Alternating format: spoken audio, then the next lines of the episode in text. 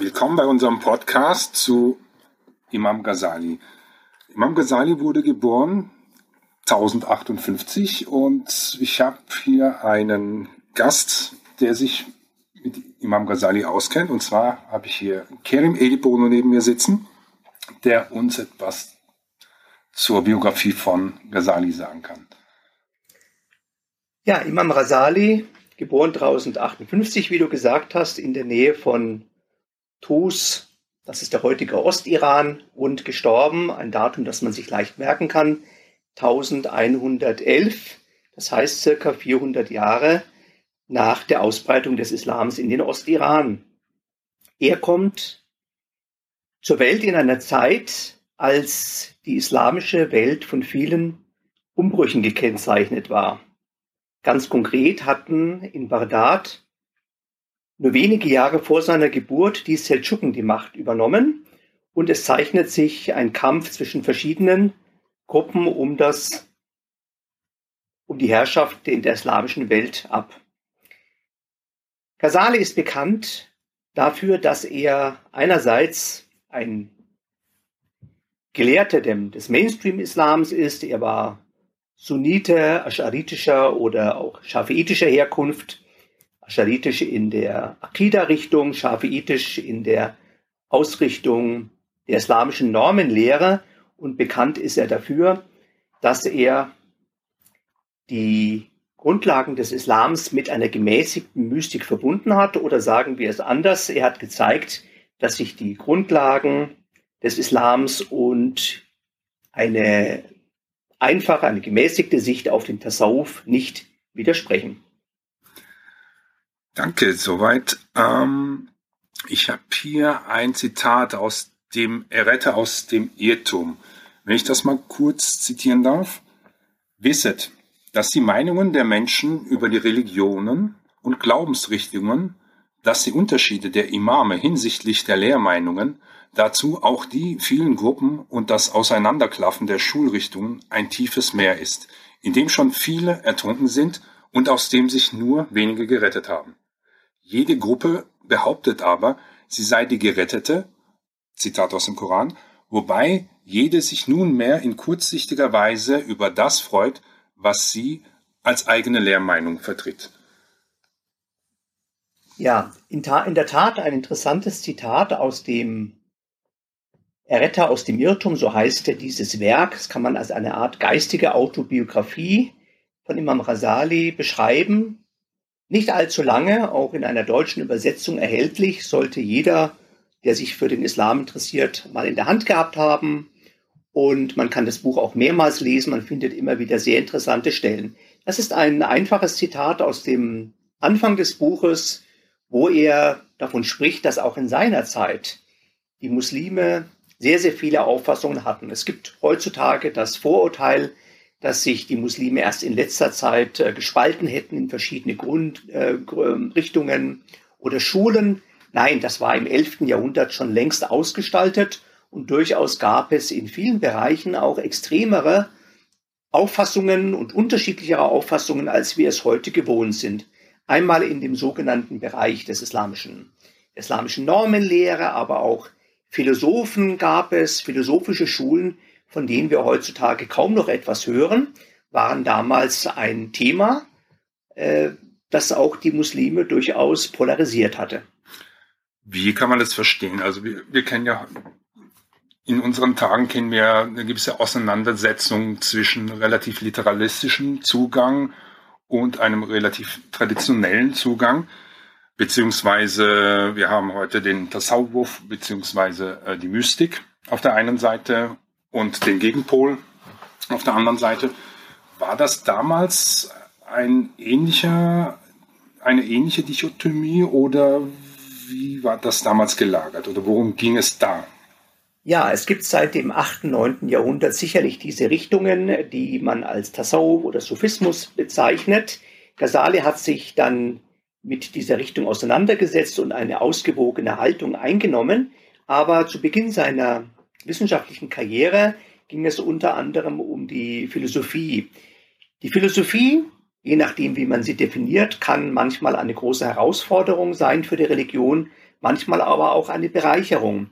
In der Zeit von Rasali gab es Schulen, Richtungen der Philosophen, die teilweise sehr viele dem Islam widersprechende Auffassungen aus der alten, antiken Philosophie, man kann sagen, importiert hatten und diese Aussagen mit dem Koran verbinden wollten. Und Ghazali sah das als sehr großes Problem an und hat deswegen auch in Schriften sich manchmal sehr stark dagegen gewandt. Deswegen wird ihm der Vorwurf gemacht, dass er philosophiefeindlich gewesen sei. Das ist aber so nicht ähm, zu bejahen. Es geht eher um bestimmte Schulen, die Grundlagen des Islams in Frage stellen.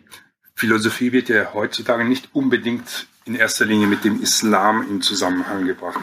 Also ich denke, wenn man jetzt sich heute die, die ganzen Diskurse, die innerislamischen Diskurse anschaut, dann sind das eher ähm, Dinge, die jetzt, die man wahrscheinlich unter dem Begriff Ideologien subsumieren würde.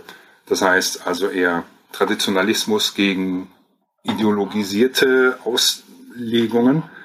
Ähm, wie kann man da, also ich denke, da wird es sicherlich einen Zusammenhang geben. Also auf der einen Seite haben wir die Auseinandersetzung vor tausend Jahren mit der Philosophie. Heute haben wir eine Auseinandersetzung mit modernen Ideologien. Ist dieser Vergleich möglich oder hinkt dieser Vergleich? Ich würde sagen, nur bedingt. Richtige Ideologien in unserem heutigen Sinne gab es damals vielleicht nicht. Es gab äh, die Fragen nach der nach der Gestaltung der politischen Autorität. Das war der Kampf zwischen sunnitischen Bewegungen und schiitischen Bewegungen. Aber insgesamt geht es Ghazali doch eher um die Grundlagen der Religion. Wie kann ich Sicherheit ähm, erreichen? Wie kann ich wirklich von einer Sache überzeugt sein? In dem Zitat hat er auch ein bisschen gezeigt, es gibt so viele Auffassungen und wie an einer anderen Stelle sagt, wir werden reingeboren in diese Auffassung, wir werden erzogen, sozialisiert in bestimmten Meinungen und dann glaubt jeder, das ist einfach die Wahrheit, weil er nie etwas anderes gehört hat. Und deswegen zitiert er hier den Koranvers in ungefährer Übersetzung, wie gehört, wobei sich jede Gruppe nunmehr in kurzsichtiger Weise über das freut, was sie als eigene Lehrmeinung vertritt. Die Leute haben die Fähigkeit verloren, auf den anderen zu hören und auch dort Wahrheit zu finden. Und wenn man das Zitat weiter anschaut, dann äh, sieht man, wie mutig er war und wie er sich in diese Herausforderung hineingestürzt hat. Hören wir uns das mal an. Ja, dann würde ich das gerade zitieren. Also das ist ein Zitat aus der ersten Person. Seit der Blüte meiner Jugend, als ich mich der Volljährigkeit näherte, noch bevor ich 20 Jahre alt war, bis jetzt, wo ich über 50 Jahre bin, hörte ich nicht auf, mutig und nicht zaudernd oder feige in die Tiefe dieses weiten Meeres und jede Dunkelheit einzudringen, griff jedes Problem an, stieß in jede Schwierigkeit vor, untersuchte die Glaubensgrundsätze jeder Schulrichtung und machte mir die Geheimnisse der Lehrmeinungen jeder Gruppe klar, damit ich zwischen dem Wahrhaftigen und dem Falschen, dem Sunniten und dem ketzerischen Erneuerer unterscheiden konnte. Ja, wir sehen diesen Zitat. Er sagt selbst, ich bin etwas über 50 Jahre, wenn wir seine Biografie anschauen. Er ist im Alter von 53 gestorben, heißt das. Das ist ein sehr wertvolles Zitat aus seinen letzten Lebensjahren, Lebensmonaten vielleicht sogar, wo er Revue passieren lässt, was er in seinem Leben getan hat. Und ohne ein Selbstlob hier zu bemühen, sagt er doch, ich hatte immer diesen Mut, habe mich in alle Schwierigkeiten hineinbegeben. Ich bin nicht zurückgeschreckt vor Herausforderungen, vor diesen verschiedenen Schulen. Jeder hat eine andere Meinung, jeder begründet sie und viele Menschen sind abgeschreckt von diesen, von diesen Unterschieden. Und er sagt, ich habe mich in diese Weite dieses Meeres hineinbegeben und ich wollte einfach für mich Sicherheit erlangen. Mir ging es darum, wie er hier sagt, zu unterscheiden zwischen dem Wahrhaftigen und dem Falschen, dem Sunniten und dem ketzerischen Erneuerer, also die typischen Herausforderungen oder auch Spaltungen, die wir heute haben. Und jeder muss selbst hier eine Antwort finden. Das Zitat geht ja noch weiter. Schauen wir vielleicht noch den letzten Teil dieses Absatzes an. Ich verließ keinen Bartiniten, ohne mich über seine Lehre unterrichtet, keinen Sahiriten, ohne das Resultat seiner Schule erfahren zu haben. Ferner verließ ich keinen Philosophen, bevor ich mich über den Kern seiner Philosophie erkundigt, keinen islamischen Scholastiker, bevor ich das Ziel seiner Rede und Dialektik erforscht hatte. Desgleichen keinen Mystiker, ohne das Geheimnis seiner Lauterkeit entdeckt, keinen Formen, ohne zu untersuchen, worauf er mit seiner Frömmigkeit zielt, und schließlich keinen Heretiker und Verneiner der göttlichen Eigenschaften, ohne die Hintergründe seines Wagemuts hinsichtlich der Verneinung der göttlichen Eigenschaften und seiner Häresie herausgefunden zu haben, damit ich die Gründe dieser Leute ausfindig machen konnte. Ja, das ist doch ein sehr komplexes Zitat. Man muss es sicherlich mehrmals lesen. Es sind auch sehr viele Begriffe dabei, die erklärt werden müssen. Es kommt der Batinit vor und dann der Wahidit. Das sind so typische Gegensatzpaare. Der Batinit war derjenige, der sich in der islamischen Geistesgeschichte immer um das Innere der Religion bemüht hat. Aber viele gab es, die vor lauter Suche nach der Innerlichkeit dann den äußeren Wortlaut der Texte beiseite schoben und sagten, ich habe geheime Botschaften im Koran entdeckt und nun sind die äußeren Gebote für mich nicht mehr relevant. Und da stellt er den Bateniten in äh, Opposition zum Dahiriten, auch Dahiriten heutzutage, gibt es nicht mehr in dieser deutlichen Form. Das war eine Schule, die sehr, sehr literalistisch, sehr genau nur den äußeren Wortlaut des Korans und auch der Hadithe gelten lassen wollte. Solche Neigungen gibt es hier und da in bestimmten Gruppierungen, aber nicht in der gleichen Konsequenz, wie es damals eine Herausforderung war. Es kommen noch andere Begriffe vor, der Scholastiker, der Mutekellim, wie das hier übersetzt wird, und der Mystiker, man muss sagen hier der Sufi. Auch hier sagt er, ich wollte das Geheimnis seiner Lauterkeit entdecken. Ich wollte wissen, was sich wirklich hinter seinen Auffassungen verbirgt. Und vielleicht noch ein letzter Punkt hier im Zitat. Der Verneiner der göttlichen Eigenschaften wird zitiert. Das versteht man ohne den Hintergrund in der Kelamwissenschaft nicht. Viele Leute würden sich heute wundern, was sind diese Menschen, die die göttlichen Eigenschaften verneinen. Das gibt es in vielen Religionen.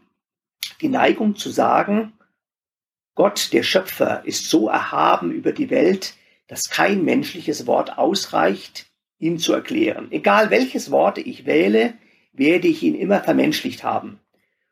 Sowas wird man heutzutage höchstens hier und da unter einzelnen Freidenkern finden. Das waren aber philosophische Schulen, die äh, damals auch geistesgeschichtlich aktiv waren, die auch Politik betrieben haben und die versucht haben, auch äh, ja, den Mainstream der Muslime in die Ecke zu treiben. Da gab es also Leute, die sagten, du kannst über Gott nicht mal mehr sagen, dass er wissend ist. Du kannst nicht mal mehr sagen, dass er barmherzig ist, denn das wären alles Vermenschlichungen. Also wir sehen, es sind komplexe Fragen, die hier aufgeworfen werden und wir wollen in unserer nächsten Episode, würde ich vorschlagen, dann noch einiges zu diesem Werk der Retter aus dem Irrtum anschauen. Vielen Dank, Kelly Medipono. Und es war wirklich sehr aufschlussreich und ich freue mich darauf auf eine Fortsetzung. Und danke auch fürs Zuhören.